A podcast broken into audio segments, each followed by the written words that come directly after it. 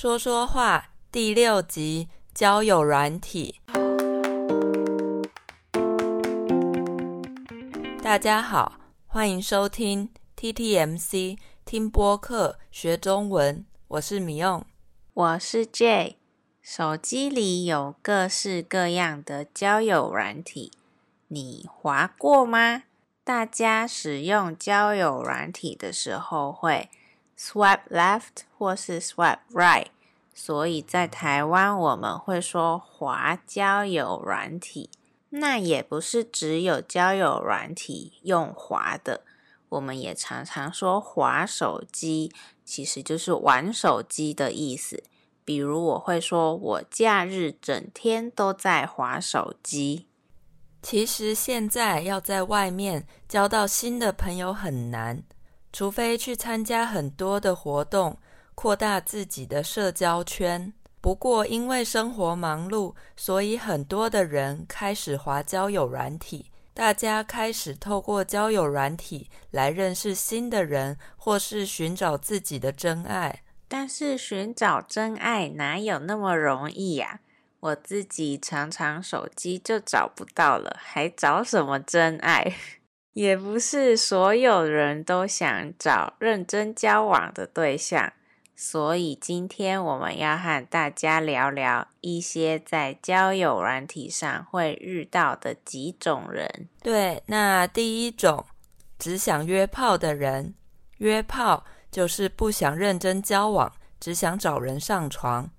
现在的年轻人对性的看法比以前开放很多。所以很多人觉得各取所需没什么不好的。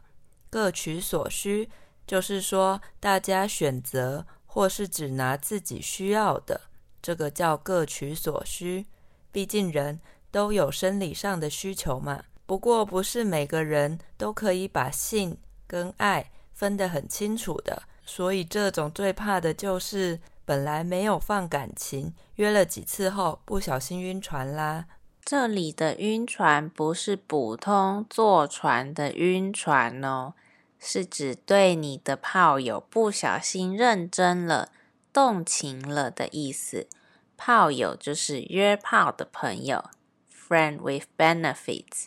比如我们会说，我跟那个人只约了几次，但他好像晕船了。像我有个朋友是滑交友软体的高手。他就可以分得很清楚，不会晕船哦。哦，但如果他的对象刚好是他喜欢的类型呢，一样不会晕船吗？诶，那当然就是晕了吧。好，那第二种，各种时间管理大师，像第一种，一看就知道目的是什么的人，反而容易避开。最可怕的就是那些同时跟很多人交往的时间管理大师了。他们对每个约会对象都很好，好到让你觉得他对你是认真的。然后当他找到想交往的对象时，他就开始不回你讯息，也找不到人。这样同时跟很多人交往的人，我们也会形容他很渣。所以也会说他们是渣男或是渣女。渣通常是食物里面我们不要的东西，像是咖啡渣，就是泡完咖啡我们要丢掉的那个部分。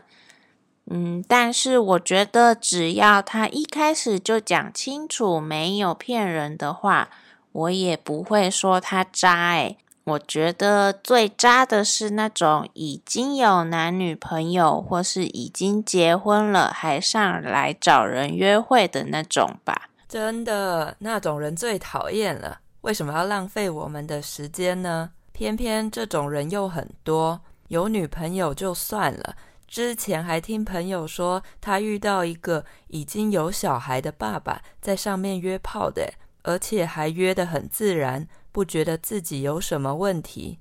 我的天呐，遇到这种的，真的会觉得这个世界上没有几个人能够相信的了。听起来很糟糕诶，但是如果他在交友软体上就写得很清楚，他已婚或是非单身呢？因为我也看过有些人很诚实的这么写，只是我自己不可能向右滑啦，因为我觉得很麻烦呐、诶，那如果他真的超帅呢？哦，那可能还是可以右滑看看啦。反正滑了也不一定有联络啊。那如果约出去，你发现那个人跟照片差很多，完全是不一样的人，你会跑走吗？嗯，那如果真的差很多的话，还可能找不到人吧。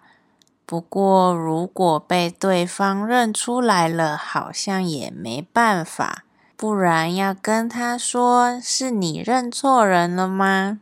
哦，如果他跟照片完全不一样的话，那根本就是诈骗吧？对呀，那第三种就是诈骗集团。现在我们要说的诈骗，就是真的会骗你钱的那一种。常常在新闻上看到有很多人在交友软体上被骗走很多钱，所以大家真的要小心，眼睛要张大，看清楚一点。不然，现在诈骗的方法很多，让你不知不觉就被骗了。对啊，尤其是从以前到现在，最有名也很多人在使用的交友软体 Tinder 上面，现在在台湾超级无敌多诈骗的人。要怎么预防被骗呢？